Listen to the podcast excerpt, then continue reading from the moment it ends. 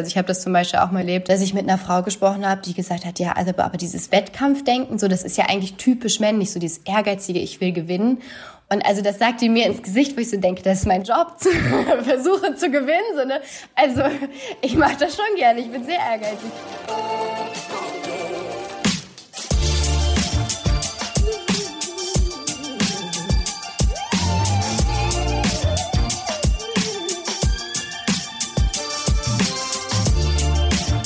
Hey Leute, herzlich willkommen zum Achilles Running Podcast. Mein Name ist Frank und wir haben heute einen ganz besonderen Gast äh, im Podcast. Das ist Ruth Spehlmeier. Und meine Kollegin Eileen redet mit der Läuferin und der mehrfachen deutschen Meisterin über 400 Meter über ja ganz interessante Dinge. Also die beiden reden über Ruths lange Verletzungsphase, über Privatrückschläge und schwierige Verletzungen und natürlich, wie sie es geschafft hat, da wieder herauszufinden.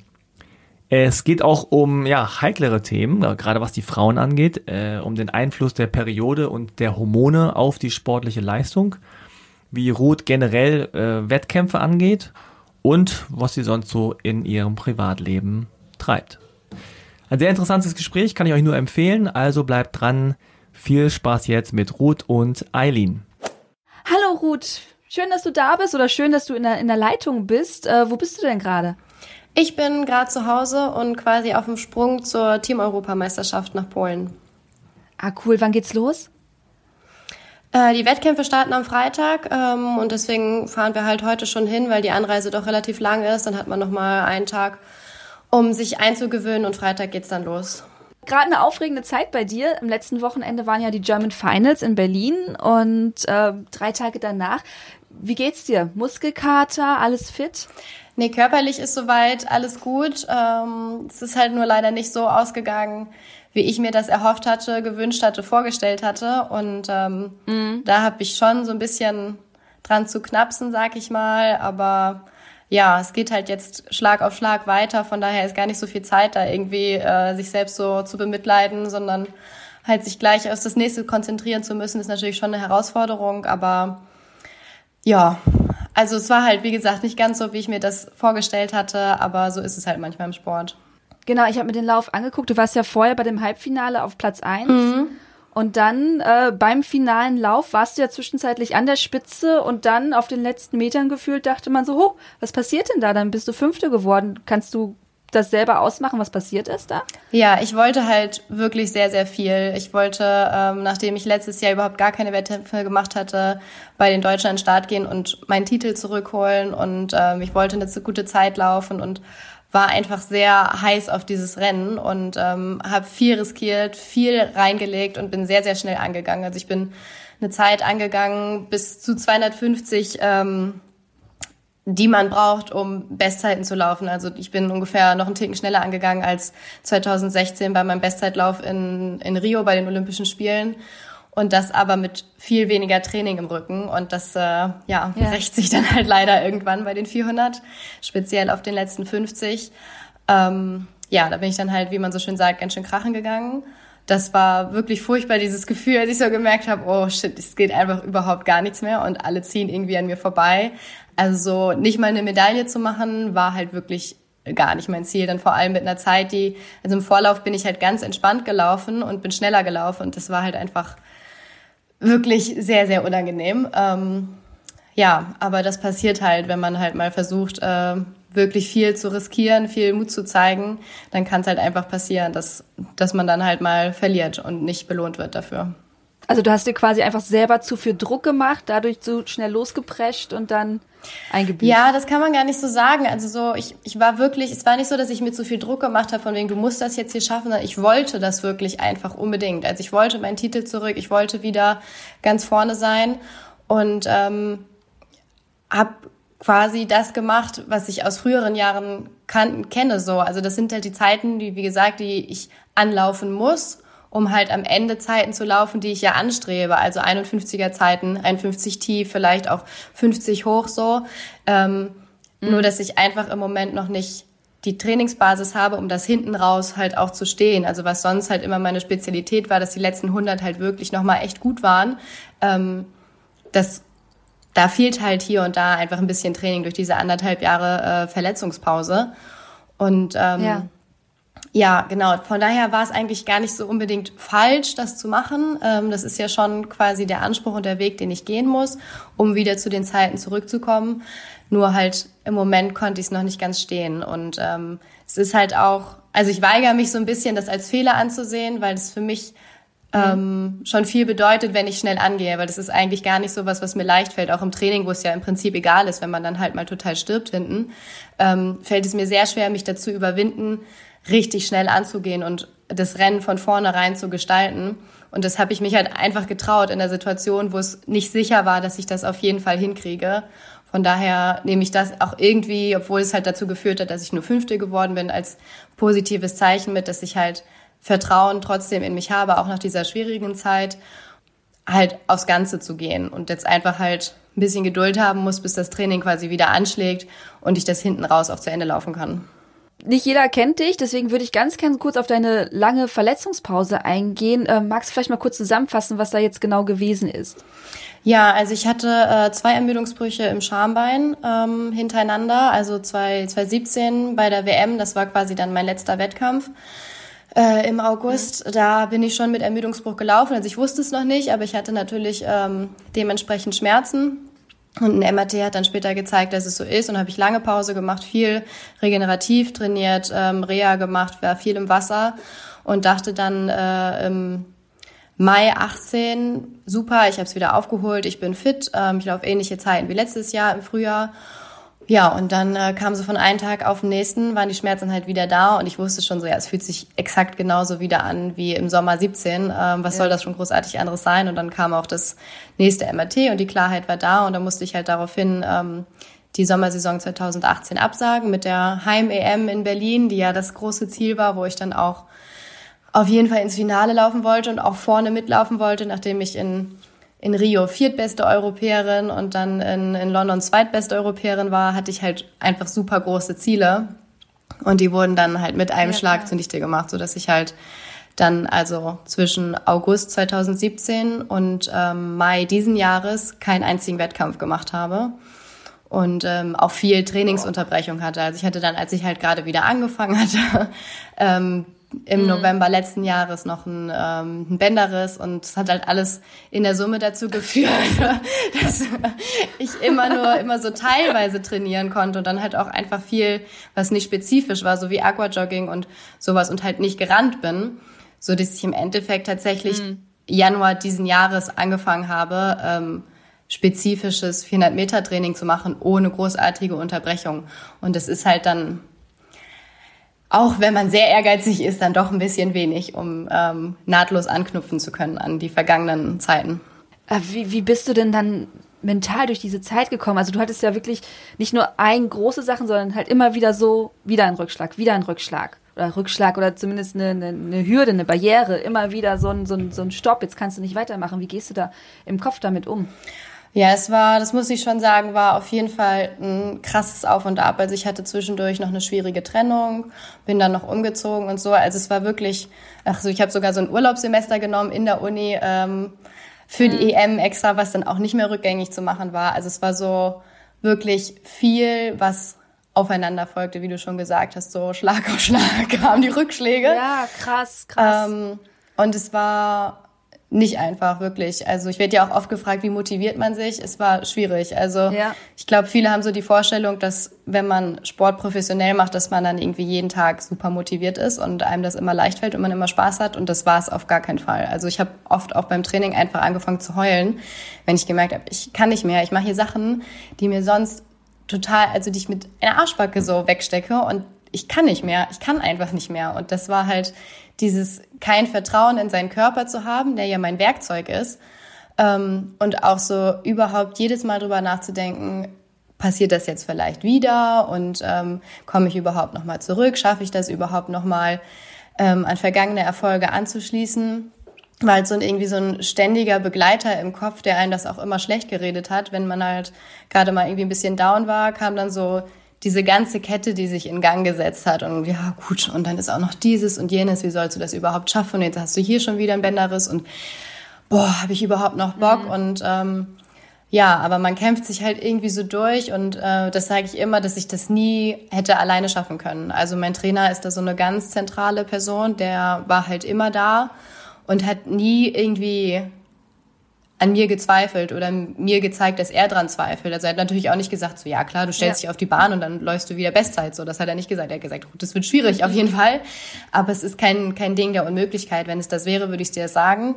Ähm, weil das einfach fair wäre zu sagen, das macht jetzt keinen Sinn mehr, aber das sehe ich überhaupt nicht so. Und ähm, also der war halt einfach wirklich jeden Tag da, hat aufgefragt, wie es mir geht und hat das auch zugelassen. Also er hat nicht irgendwie gesagt, jetzt stell dich nicht so an, hör auf zu heulen, sondern auch gesagt, ist okay, lass das jetzt raus und wir reden drüber, aber du musst jetzt weitermachen. Und halt ähm, hat immer ganz gut die Balance gefunden zwischen mach jetzt weiter und es geht noch ein bisschen was und okay, bleib einfach mal einen Tag zu Hause und ruh dich jetzt mal aus. So. Also das hat er schon sehr, sehr gut im Griff gehabt. Und ähm, ja, natürlich mein, mein Freund auch, mein Partner, der selber Leistungssportler ist, der ist Wasserballer und ähm, dementsprechend ja. quasi auch aus dem Metier kommt und weiß, wie das ist, wenn man den ein oder anderen Rückschlag äh, wegstecken muss und äh, war halt immer da. Und obwohl er wirklich eigentlich keine Ahnung von Leichtathletik hat und so, war er immer fest davon überzeugt, dass ich das schaffen kann. Einfach daher, weil er denkt, dass ich von meiner Persönlichkeit her ähm, in der Lage bin, sowas wegzustecken. Und das hat mir schon, schon sehr geholfen, dass immer Leute da waren, die an mich geglaubt haben und auch jeden Tag das äh, wieder gesagt haben, wenn es nötig war und auch das aushalten konnten, wenn ich einfach mal wirklich unausstehlich war, weil ich einfach gar keinen Bock mehr hatte. Ja, nee, kann ich gut nachvollziehen. Ich meine, ich habe es jetzt in, in kleiner äh, Variante. Ich bin gerade im Marathon mhm. und habe Probleme mit dem Kreuzbein und war jetzt auch beim Arzt und und der sagte halt, ist eigentlich alles okay, mach ein bisschen manuelle Therapie, mach ein bisschen mehr Kräftigung und sowas. Aber es war für mich dann halt auch so im ersten Augenblick oder ersten Zeiten, als ich dann die Schmerzen hatte, die wahrscheinlich nur ein Bruchteil sind von so einem Ermüdungsbruch war ich halt auch total down und schlecht gelaunt ja. und alle mussten mich so ein bisschen ertragen. Ja. Und, weil ich dann halt mein Ziel mit meinem ersten Marathon so gesehen habe, so ach, verdammt, also ich will nicht mit Schmerzen laufen und gerade irgendwie ist alles doof. Ja. wenn ich jetzt auch noch vorstelle, dass es auch noch meine Karriere ist, wie bei dir, mein Job und mein Ziel und dass ähm, Sponsoren dahinter ja, stecken. Das ist halt ein besonderer Druck, der dann noch dazu kommt, dass man sagt, ich muss das jetzt ja. auch machen, weil ich finanziere damit meinen Lebensunterhalt. Also ich kann nicht einfach sagen, ja. oh ja, nicht so schlimm, ich mache jetzt irgendwas anderes so, sondern das ist halt wichtig. Und, und, und wie, wie gehst du mit diesem externen Druck um? Also du hast ja zum einen diesen intrinsischen Druck, also von dir selber, dass du sagst, ich will Bestzeiten laufen. Aber du hast natürlich auch eben die ganzen anderen, die gucken, dass du Bestzeiten läufst. Also wie gehst du mit diesem Druck denn um? Ähm, ja, das ist tatsächlich schwierig manchmal, ähm, wobei ich auch da glaube, also es, es geht ja keiner auf dich zu und sagt, boah, du bist ja viel schlechter als sonst so oder ja. was war da denn los? Das macht ja keiner. Das ist halt schon, glaube ich, viel mehr von einem selbst, dass man denkt, okay, die Leute erwarten ja jetzt eigentlich von mir, äh, dass ich wieder schnell laufe und vielleicht gucken die auch besonders darauf, ähm, wie schnell ich jetzt wieder laufe. Und wenn ich jetzt nicht schnell laufe, dann denken die ja, okay, der Zug ist abgefahren bei der. Und ähm, ja. also ich glaube, das kommt viel mehr von einem selbst, dass man das so ein bisschen antizipiert, was die Leute über einen denken. Und es kann natürlich auch sein, dass sich Leute da irgendwie Gedanken drüber machen, aber letztlich ähm, ja, ist das halt so. Also ich kann es nicht ändern. Ich gebe irgendwie bei jedem Rennen mein Bestes so und wenn es halt noch nicht so schnell ist, wie es damals war, dann ist das jetzt halt so. Und wenn irgendjemand ja meint sich darüber ähm, so darüber reden zu müssen oder irgendwie das negativ darstellen zu müssen, dann dann ist das so, weil keiner kann kann irgendwie über mich urteilen so. Also keiner weiß tatsächlich außer das, was so in der Presse stand, wie es tatsächlich ist, jeden Tag damit umzugehen, mit diesen Verletzungen und so weiter und so fort. Keiner weiß, was ich alles getan habe, wie hart ich gearbeitet habe. Und ähm, von daher versuche ich ja. mich so ein bisschen, natürlich denkt man so, okay, jetzt gehe ich hier an den Start und toll, ich bin jetzt eine Fünfte geworden, was denken die jetzt über mich so, ne? Aber ähm, letztlich, ja, sollen sie halt denken, ich weiß ja eh nicht, was sie denken und dann, ich muss halt einfach weitermachen. Letztlich habe ich ja den Schaden und bin ich diejenige, die, die damit zurechtkommen muss, dass ich halt nur Fünfte geworden bin jetzt zum Beispiel dieses Jahr. Und ähm, ich bin mir ziemlich sicher, dass die Leute, die Ahnung haben, ähm, da, da hinter mir stehen und das auch tatsächlich beurteilen können. Also mein Trainer zum Beispiel, meine Bundestrainerin auch, mit der hatte ich ein sehr gutes Gespräch nach dem Lauf, die auch gesagt hat, ich sehe da kein Problem. Natürlich war das jetzt einfach viel riskiert und du hast jetzt in diesem Moment nichts gewonnen, aber irgendwann kommt das Rennen, da gehst du auch voll an und dann ist alles wieder gut, so gib dir ein bisschen Zeit. Und ähm, von daher, versuche ich mich so ein bisschen davon frei zu machen und auch das nicht zu überschätzen, wie, wie wichtig andere Leute mich vielleicht nehmen oder auch nicht. Also ich glaube, so, so eine Rolle spielt man dann bei den meisten Leuten gar nicht. Liest du denn, was so geschrieben wird über so Läufe, dass sie schreiben so, also liest du, liest du die Presse dann nach Wettkämpfen? Nee, eigentlich gar nicht. Also nicht so richtig. So auch das, was zu Hause, ähm, also mein Heimatort in Oldenburg geschrieben wird, eigentlich verfolge ich auch total wenig. Ähm, und auch sonst so, also sehr, auch wenn es gut läuft, ähm, ist das nichts, was ich, wo ich mich so reinhänge. Ich mache zum Beispiel auch nicht, ähm, ich gucke mir ganz selten vor Läufen an, wer alles in der Startliste steht und sowas. Also das äh, mache ich auch nicht so. Ich fahre dann dann dahin und gucke, welche Bahn ich habe und dann versuche ich mich da halt hinzustellen und einmal im Kreis zu rennen. Ja. Surprise, mal gucken, wer da ist.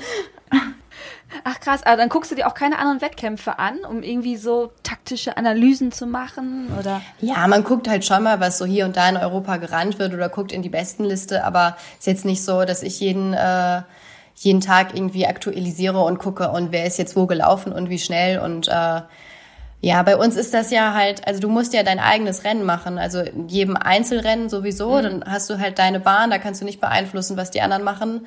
Und auch im Verlauf der Saison, also was soll man da groß taktieren? So jedes Rennen ist irgendwie Vollgas, wenn es geht. Oder halt, wenn man so ein Wochenende hat wie, wie jetzt, wo man halt zwei Rennen hintereinander hat, dann kann man halt schon mal gucken, ob man beides Male Vollgas gibt oder halt im Vorlauf ähm, sich eher versucht, ein bisschen zurückzuhalten und äh, Kräfte zu sparen.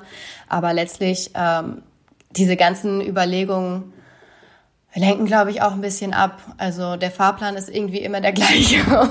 Und deswegen, ja, so, so einfach wie möglich das Ganze zu halten, ist für mich immer ein ganz guter Weg.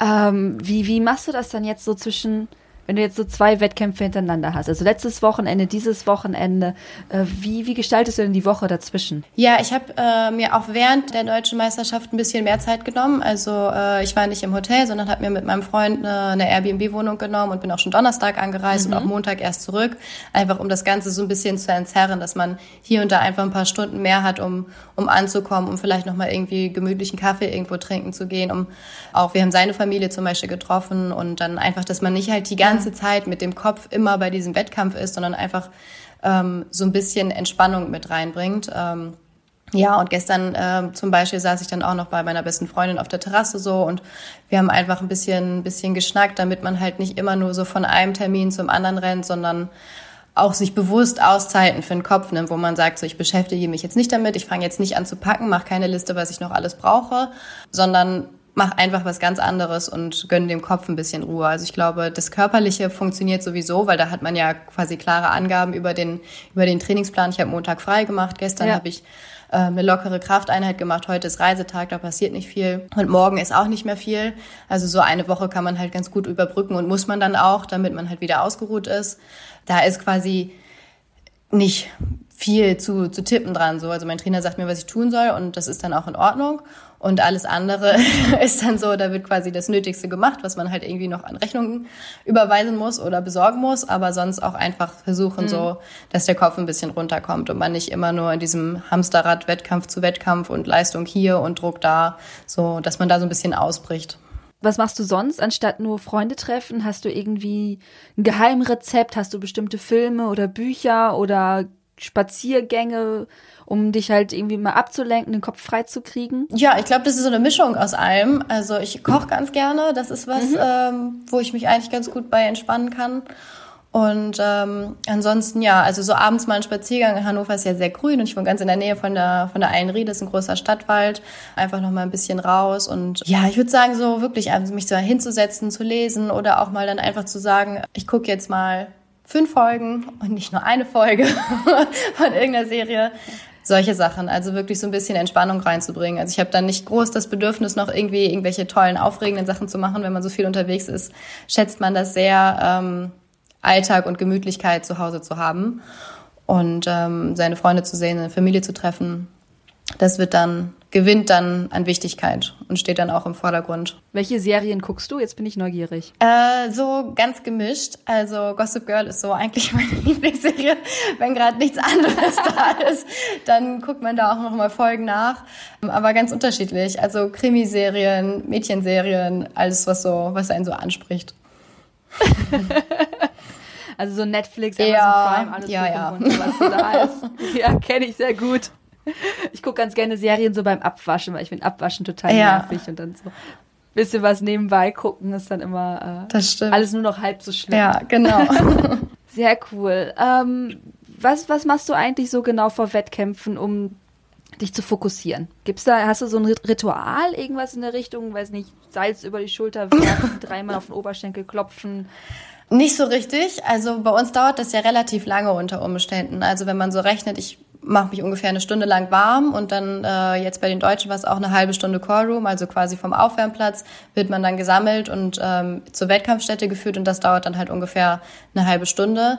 Also wenn man rechnet, sind auf jeden Fall anderthalb Stunden, die man sich quasi in der unmittelbaren Wettkampfvorbereitung befindet. Und da ist es halt sehr schwierig, oder das, also meiner Meinung nach geht es nicht, anderthalb Stunden lang immer vollkommen im Fokus zu sein und voll im Tunnel, weil das halt super anstrengend ist. Und dann passiert es halt unter Umständen, dass man dann tatsächlich auf der Bahn steht und schon von diesem ganzen, oh, ich bin fokussiert und ich muss gleich rennen und ich bin voll im Tunnel, dass man dann auf der Bahn steht und denkt, oh, jetzt kann ich auch nicht mehr.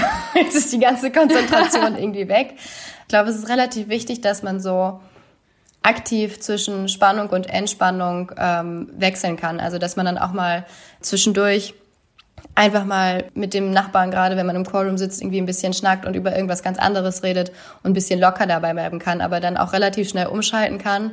So, ich bin jetzt wieder konzentriert, ich bin jetzt wieder bei mir.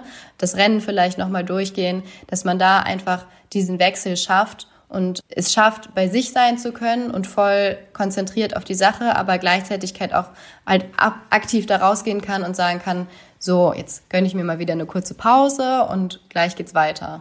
So, das ist so das, was mir ganz gut hilft, dass man nicht einfach irgendwie auf Druck da anderthalb bis zwei Stunden versucht, äh, diesen Tunnel und diese Spannung aufrechtzuerhalten.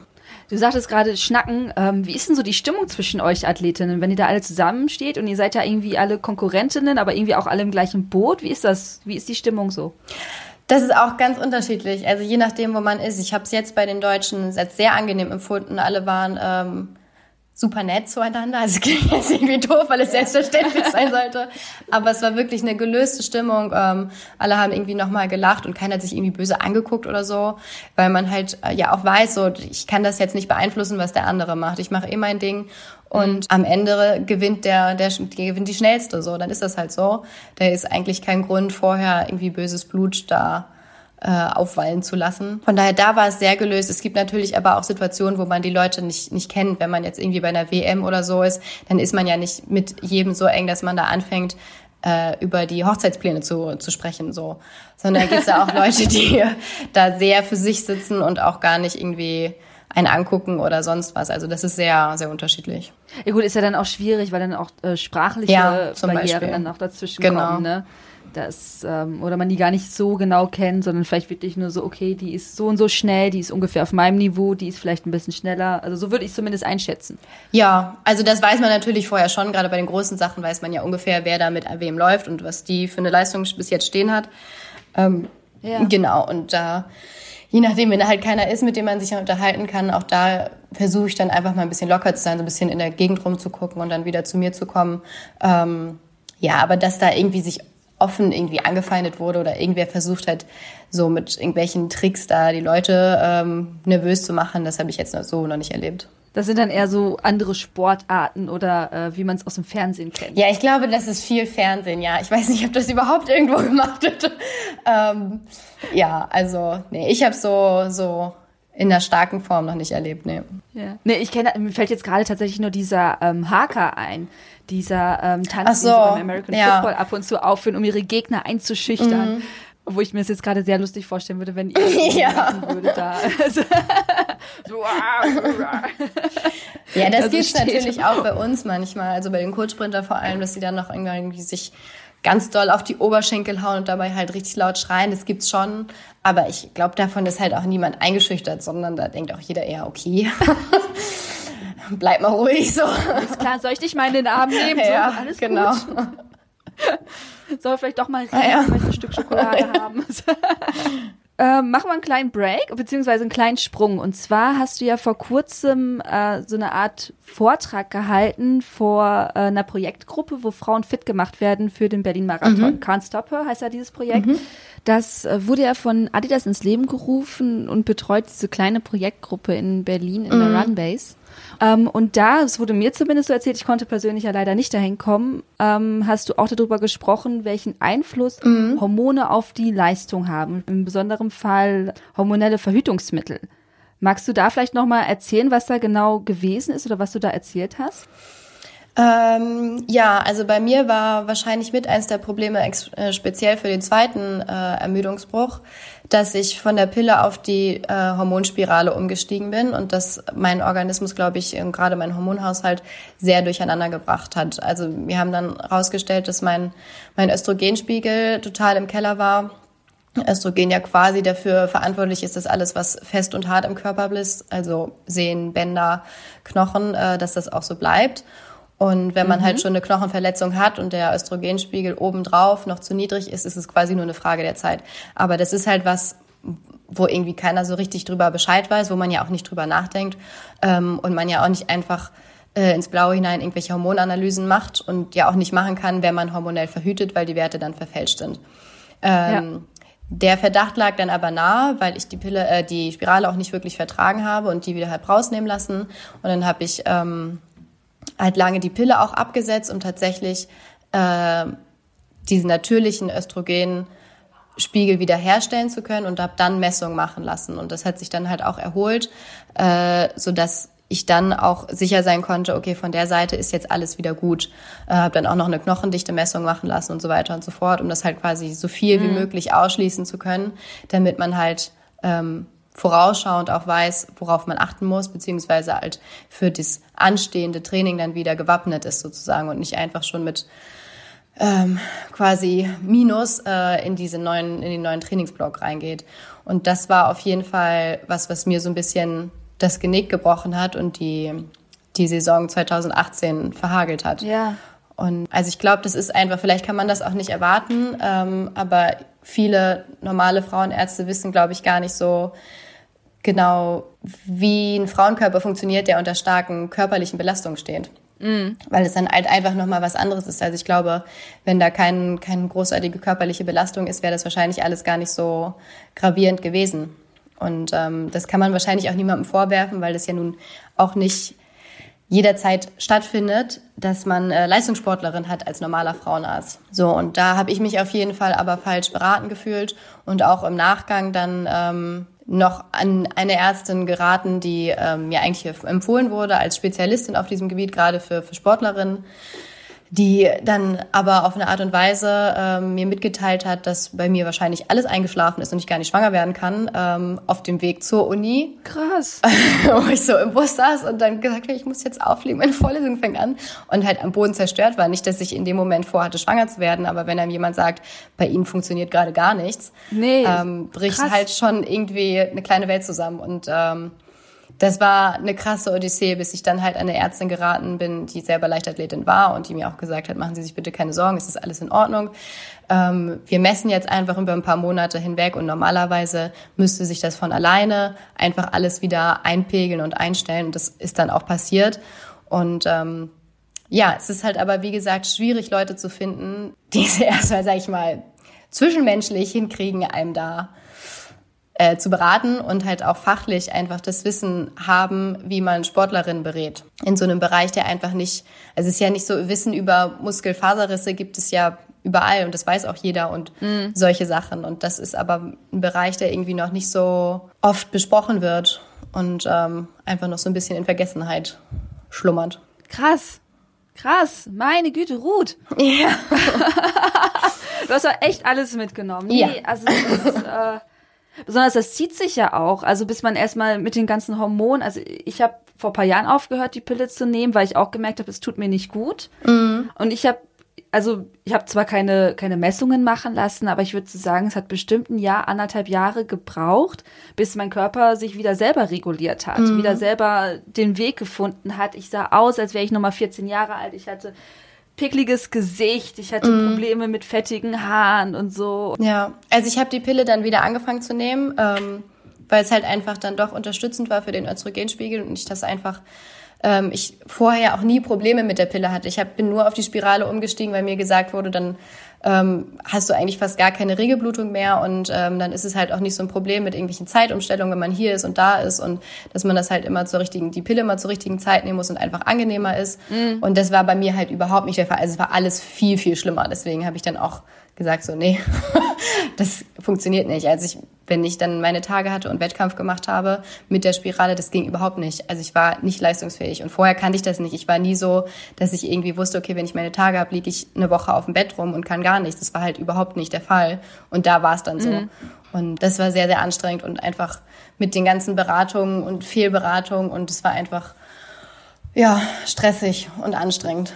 Krass, krass. Also besonders wenn dir jemand erzählt, mal eben so am Telefon, äh, ja, nee, sorry, also Kinder kriegen ist nichts. Das ist ja. Ja, das, also das war wirklich furchtbar. Als ich dann bei der neuen Ärztin war, da war mein Freund auch mit dabei und ähm, die hat dann gesagt, es ist alles in Ordnung mit Ihnen, so machen Sie sich bitte keine Sorgen. Das war so eine krasse Erleichterung, weil das ist, glaube ich, wirklich das Letzte, was Frauen hören wollen, dass man ihnen sagt, so, nee, du kannst keine Kinder kriegen. Also, ja. Ja, ja, selbst wenn man keine möchte, aber ja. wenn die Option einem genommen wird, genau. äh, frei zu entscheiden, ähm, ja. ist es ja nochmal eine ganz andere Hausnummer, egal in welchem, welchem, welchem ja. Fall. Oh, wow, das ist jetzt auch Ja, krass. Und sagtest ja gerade schon, äh, Periode und Laufen hat auch einen Einfluss bei dir, selbst bei dir, wenn du auf so einem hohen Niveau unterwegs bist. Also ich merke das selber auch immer. Ich, wenn ich schon sehe, oh, da ist der Wettkampf, äh, verdammt, ja, okay, gut, das wird ein Spaßwettkampf. Bestzeit brauche ich da gar nicht angehen. Also das mhm. ist bei mhm. dir dann auch so. Ja, also wie gesagt, ich habe ähm, vorher hatte ich mit der Pille keine Probleme und jetzt ist es eigentlich auch so. Ja. Ähm, also ich habe da schon Glück, dass ich ähm, dadurch nicht so aus der Bahn geworfen werde. Normalerweise ist ja auch nicht jedes, jedes Mal gleich so. Äh, manchmal merke ich schon, dass man einfach ein bisschen müde ist so und alles ein bisschen anstrengender ist. Aber ich habe wirklich das Glück, dass es alles relativ leicht ist und mich nicht so krass beeinflusst. Aber bei anderen sehe ich das auch. Also wenn man halt das Pech hat, dass man dann seine Tage hat und wirklich davon beeinträchtigt ist, wie gesagt, dass man irgendwie Unterleibschmerzen hat und sich total platt fühlt, dann ist natürlich schwierig, körperlich leistungsfähig zu sein. Also das kann ich mir schon vorstellen, dass einen das dann schon extrem einschränkt. Wie gesagt, ich bin sehr froh, dass es bei mir nicht so der Fall ist und dass ich dann auch ja. ähm, normal weiter trainieren kann und ähm, auch normalerweise Wettkämpfe gut bestreiten kann. Ähm, aber das ist schon was, was so, glaube ich, gar nicht so vielen nicht so bewusst ist, wo man auch nicht so drüber spricht. Das ist halt einfach schon einschränkend sein kann für viele, ohne dass man sich da jetzt irgendwie anstellt oder so. Oder dieses, hast du wieder deine Tage? Das ist halt so ein Spruch, wo man echt denkt, braucht kein Mensch so. Boah, einmal halt, in die Fresse schlagen. ja, richtig. So, es ist, also es kann halt schon echt ein Faktor sein, wo man sagt, so, das war jetzt nicht gut. Das hat mich gehemmt, das hat mich gehindert in meiner Leistungsfähigkeit. Und sei es nur Training. Also man kann ja auch nicht sagen, so, man macht halt äh, einmal im Monat halt eine Woche kein Training oder so. Also das geht ja auch nicht. Nee. Also ähm, von daher ist es, glaube ich, schon was, wo man halt auch versuchen muss, weil es gibt ja schon in der Leichtathletik zumindest viel mehr männliche Trainer als äh, Trainerinnen, dass man da auch versucht, so ein bisschen offener mit umzugehen. Also ich habe da kein Problem mit meinem Trainer. Wenn ich merke, mir geht's irgendwie nicht so Grund auf, äh, gut aufgrund meiner Tage, dann sage ich ihm das auch. Ich glaube, ich bin so ein bisschen, bisschen platt irgendwie. Wenn ich normal trainieren kann, dann trainiere ich auch normal, aber falls mal ein Training nicht so gut läuft, damit er halt einfach Bescheid weiß. Und ich glaube, das ist was, was relativ normal werden sollte, dass man halt auch vielleicht als etwas jüngeres Mädchen ähm, sagen kann, ich habe meine Tage, ich fühle mich nicht so gut, ohne dass es irgendwie so ein Tabuthema ist. Also wenn du das so offen kommuniziert hast, ist dir schon mal eine komische Reaktion entgegengekommen? Also so, hu, das will ich gar nicht wissen oder hu, das sind so Frauensachen? Nee, nee. Eigentlich nicht so und wenn, ist es mir auch relativ egal. Also ich meine, ja. ich bin jetzt halt auch nicht, ich glaube, es ist was anderes, wenn man so, weiß jetzt ich, 18, 19, 20 ist, dann hat man vielleicht auch noch nicht so das Gespür dafür, wo man damit anecken könnte. Aber ich werde nächstes Jahr 30, also mittlerweile glaube ich so ein bisschen angeeignet, so ein Gefühl dafür, welche Menschen das vielleicht gar nicht haben können und dann ähm, muss man denen es ja auch nicht super offen auf die Nase binden. Aber auch da denke ich mir dann manchmal, ja, jetzt stell dich nicht so an. Das ist halt so, ne? was soll ich machen? So, ich erzähle ja nicht im äh, en Detail alles Mögliche, sondern einfach nur, damit du Bescheid weißt. Ich fühle mich gerade nicht so gut. Also ja, aber mir ist es noch nicht noch nicht so extrem begegnet. Und ich glaube auch, dass so unter Sportlern, ähm, gerade unter Frauen, ist es auch nicht so das Ding. Also ich glaube, wir sind alle untereinander sehr offen, weil wir es halt alle nachvollziehen können. Ja, weil zumindest fast alle von uns diese Problematik jeden Monat haben und dadurch müssen ja. und man da eigentlich nichts gegen machen kann. Und die Erfahrung, die ich gemacht habe, dass wenn man zumindest so unter Frauen ist, wenn irgendwer anfängt darüber zu reden, und dass man irgendwie so im Nebensatz sagt, so, ey, der und der Wettkampf, ja, ich wollte eigentlich Bestzeit laufen, bin morgens aufgemacht, mhm. habe gemerkt, ich kriege meine Tage, habe gedacht, okay, Feierabend.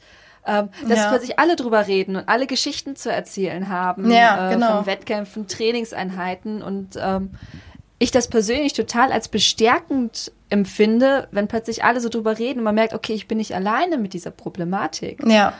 Genau. Und dass es manchmal schon schade ist, sobald irgendwie Kerle dabei sind, dass dann halt alle so verstummen, so, uh, nicht drüber reden. Und ja. ähm, ich manchmal ganz gerne damit auch provoziere. Also ja. hatte ich mhm. zumindest bei einem, bei einem alten Arbeitgeber mal, da habe ich dann äh, bla bla bla und dann ging es mir echt nicht gut an dem Tag und ich so, oh nee, mir geht's echt nicht gut. Ich setze mich in die Ecke und arbeite still für mich. Ich habe meine Periode und mein Arbeitskollege dann hat sich die Ohren zugehalten. Na, na, na, na, na, davon will ich gar nichts hören. Und ich dachte so, meine Fresse. Ja, ich find's total bescheuert.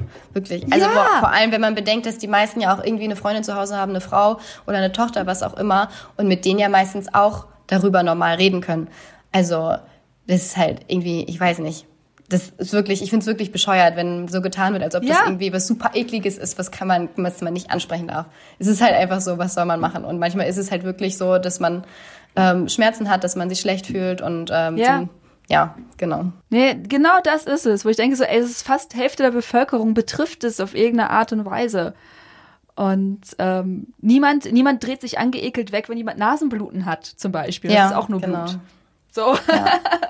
Und es ist ja auch wirklich, also ich habe das wirklich noch nie erlebt, dass irgendjemand das als Ausrede benutzt hat. Also keiner sagt ja freiwillig, obwohl es jetzt nicht so ist, ja, ich habe meine Tage und fühle mich deshalb nicht so gut. Also es macht ja, habe ich jedenfalls noch nie erlebt, dass irgendjemand das als Ausrede benutzt, obwohl es halt nicht so schlimm ist oder nicht, nicht tatsächlich so ist. Ja, ja, es ist dann meistens eher so eine Erklärung oder man versucht sich zu erklären, warum man gerade echt einfach ja. down ist. Welche Art und, und, und Weise. Und ha, großes, großes Thema auf jeden Fall, dass ich äh, immer ja. wieder auch äh, drauf, drauf stoße, in, in, welchem Zusammenhang auch immer. Aber besonders unter Sportlerinnen ist es immer wieder ein, ein großes Thema. Und dann ist es halt auch wichtig, dass es dann halt Persönlichkeiten wie dich gibt, die da halt eben offen auch drüber reden und auch vor anderen drüber reden und dadurch mhm. halt äh, bestärken und inspirieren. Aber es ist schön, dass du zumindest äh, positive Erfahrungen gemacht hast, wenn du so offen drüber geredet hast und ja. äh, du da nicht so angefeindet wurdest. Besonders weil du ja gerade sagtest, dass das viele männliche Trainer sind, obwohl die wahrscheinlich auch noch mal einen ganz anderen Blick auf, auf den Körper haben, wahrscheinlich viel medizinischeren als ja. manch anderer. Aber lass uns doch noch mal gerne noch mal über Frauen im Sport sprechen, weil die Sichtbarkeit von Frauen ist ja doch schon relativ gering noch von im Sport gesehen. Also wenn man sich Sportsendungen anguckt oder so, sind es fast immer Männer und es wird immer nur über Männersport gesprochen. Mhm. Hast du irgendwie Wünsche oder Ideen, wie man das vielleicht mal in Zukunft ändern könnte? Mm.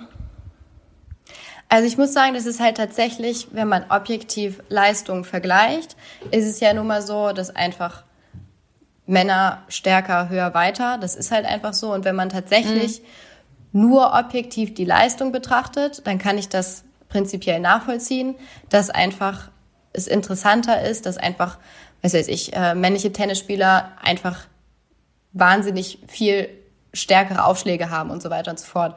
Aber das ist an sich, ähm, wenn man sich für Sport interessiert, verstehe ich es halt nicht, dass man sagt, okay, ich gucke nur Männersport, Frauensport interessiert mich nicht so. Das ist halt, das finde ich halt irgendwie daraus die Konsequenz zu ziehen, das finde ich halt total bescheuert. Ähm, in der Leichtathletik finde ich, ähm, wir haben es noch relativ gut. Also ich finde, da wird das nicht so, ist es nicht so krass. Also klar ist natürlich das Wichtigste überhaupt in der Leichtathletik der 100 Meter Männersprint, würde ich sagen.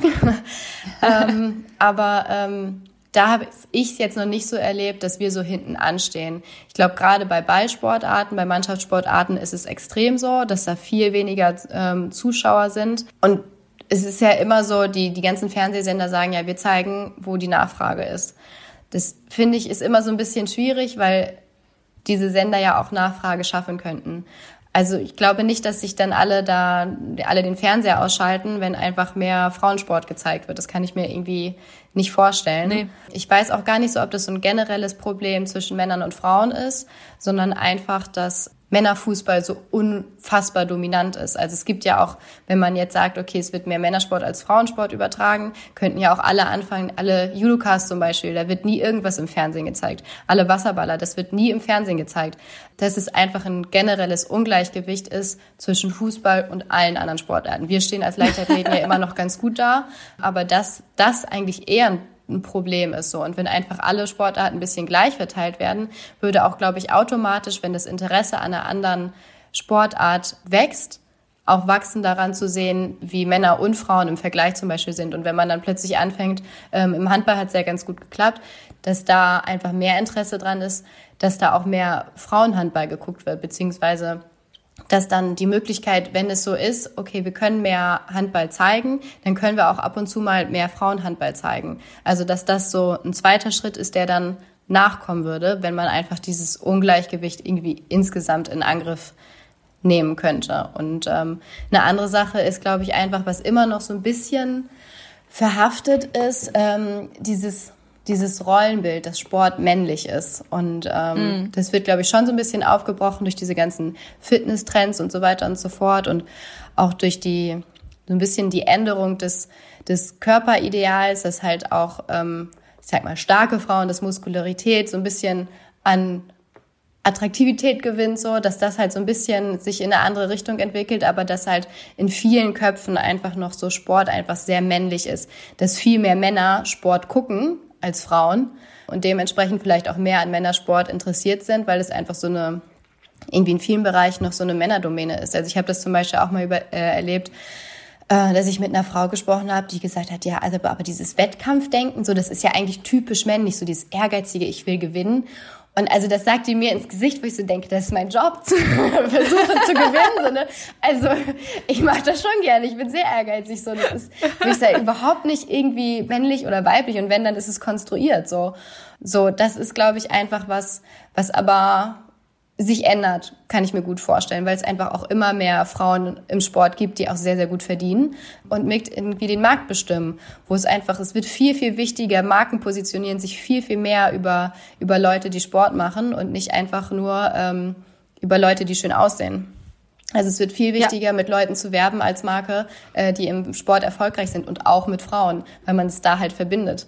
So, von daher würde ich sagen, ist es schon schon was, wo, wo Veränderungen stattfinden. Einfach dadurch, dass dieses Rollenbild auch sich so ein bisschen, bisschen ändert. Und jetzt auch im Zuge der Fußball-Frauen-WM wurde ja auch viel, viel gemacht einfach so. Da wurde ja schon öfter mal darauf hingewiesen, so Leute, wir verdienen viel weniger, wir werden viel weniger gezeigt, wir kriegen viel weniger Aufmerksamkeit. Das wäre ja schon in den Medien. Also klar, viele ähm, Produktwerbung haben das, ich glaube ich, auch so ein bisschen äh, angeeignet, um damit Werbung zu machen. Aber das ist ja im Endeffekt egal. Hauptsache, es wird irgendwie angesprochen. Ja, du meinst wahrscheinlich diesen grandiosen Werbespot von dieser einen Bank.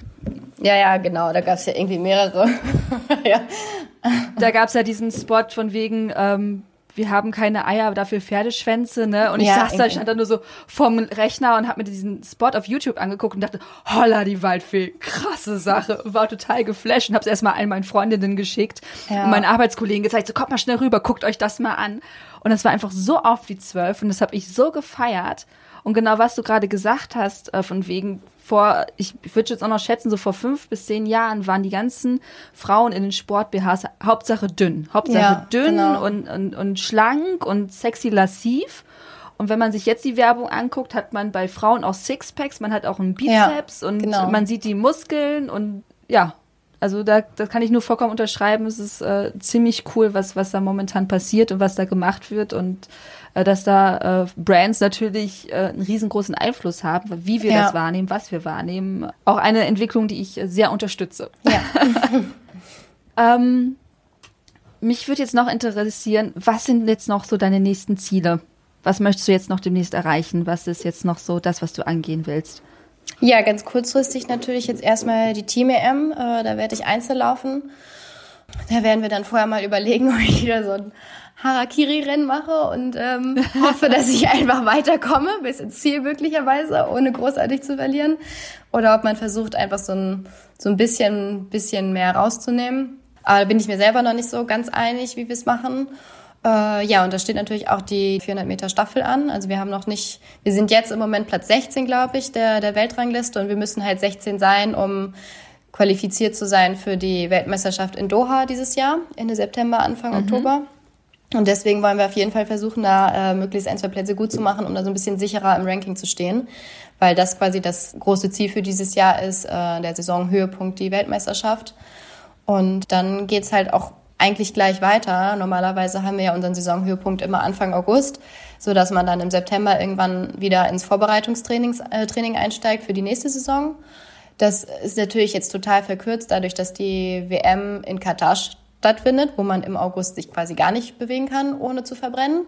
Deswegen ist es so spät. Mhm. Aber Olympia ist ja wieder ganz normal nächstes Jahr. Von daher ist da keine, keine großartige Zeit, noch irgendwie noch mal ein bisschen Urlaub zu machen oder so, sondern dann geht es eigentlich gleich weiter. Ja, in die Vorbereitung für die Olympischen Spiele nächstes Jahr. Und das ist so mein großes Ziel eigentlich, nochmal olympische Luft zu schnuppern, äh, das nochmal zu erleben, nochmal mitzunehmen. Und dann werde ich auf jeden Fall anfangen zu überlegen, wo mein Weg denn hingeht. Ob ich vielleicht noch ein, zwei Jahre mache oder sage so, das äh, ist jetzt ein schöner Abschluss und ich widme mich jetzt anderen Zielen. Hast du denn schon eine Idee, wo es sonst außerhalb des Leistungssports hingehen kann für dich? Ja, also ich muss mein Studium noch beenden. Das äh, mm. läuft so vor sich hin, mal mehr, mal weniger. Also da steht auf jeden Fall noch ein bisschen was an. Äh, ich studiere Psychologie und möchte eigentlich gerne noch mhm. auch die Ausbildung zur Therapeutin machen, was dann ja auch noch kommen würde. Und ähm, ja, dann steht auch sowas wie Pla Familienplanung ähm, an. Also das ist nichts, was ich noch allzu lange äh, hinauszögern möchte. Das ist so, mhm. würde ich sagen, ja, irgendwie mein Studium zu Ende zu bringen und vielleicht mal drüber nachzudenken, Kinder zu kriegen, ist so, das, die sind die großen beiden Sachen, die dann als nächste Ziele anstehen und mich, glaube ich, dann auch ähnlich ausfüllen werden wie der Sport. Ja. ja. Gut, Ruth, vielen, vielen Dank für deine Worte, für äh, deine tollen Ansichten. Ähm, ich drück dir die Daumen, dass du jetzt verletzungsfrei durch die nächste Zeit kommst. Bei dir steht da jetzt wieder tak, tak, tak alles an. Mhm. Ich hoffe, dass du überall durchkommst und äh, mit deinen eigenen Leistungen zufrieden bist. Ja, ich versuch's. es ist nicht immer so einfach mit dem Zufriedensein.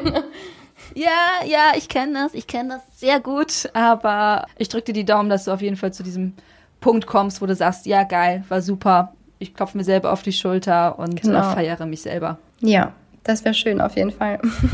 ich habe zu danken. Es war ein schönes Gespräch. Dankeschön. Tschüss. Tschüss. Das waren Ruth und Eileen. Wie immer der Hinweis, es würde uns sehr, sehr helfen, wenn ihr uns fünf Sterne oder eine positive Rezension gebt äh, bei Apple Podcast. Ihr könnt uns auch bei Spotify folgen. Ja, dann verpasst ihr keine Folge. Schreibt uns gerne, welche Themen oder welche Gesprächspartnerinnen und Gesprächspartner ihr interessant fändet. Schreibt an redaktion at achilles-running.de. Na dann, viel Spaß beim Laufen und Trainieren. Alles Gute für eure Wettkämpfe. Bis zum nächsten Mal. Keep on running und tschüss.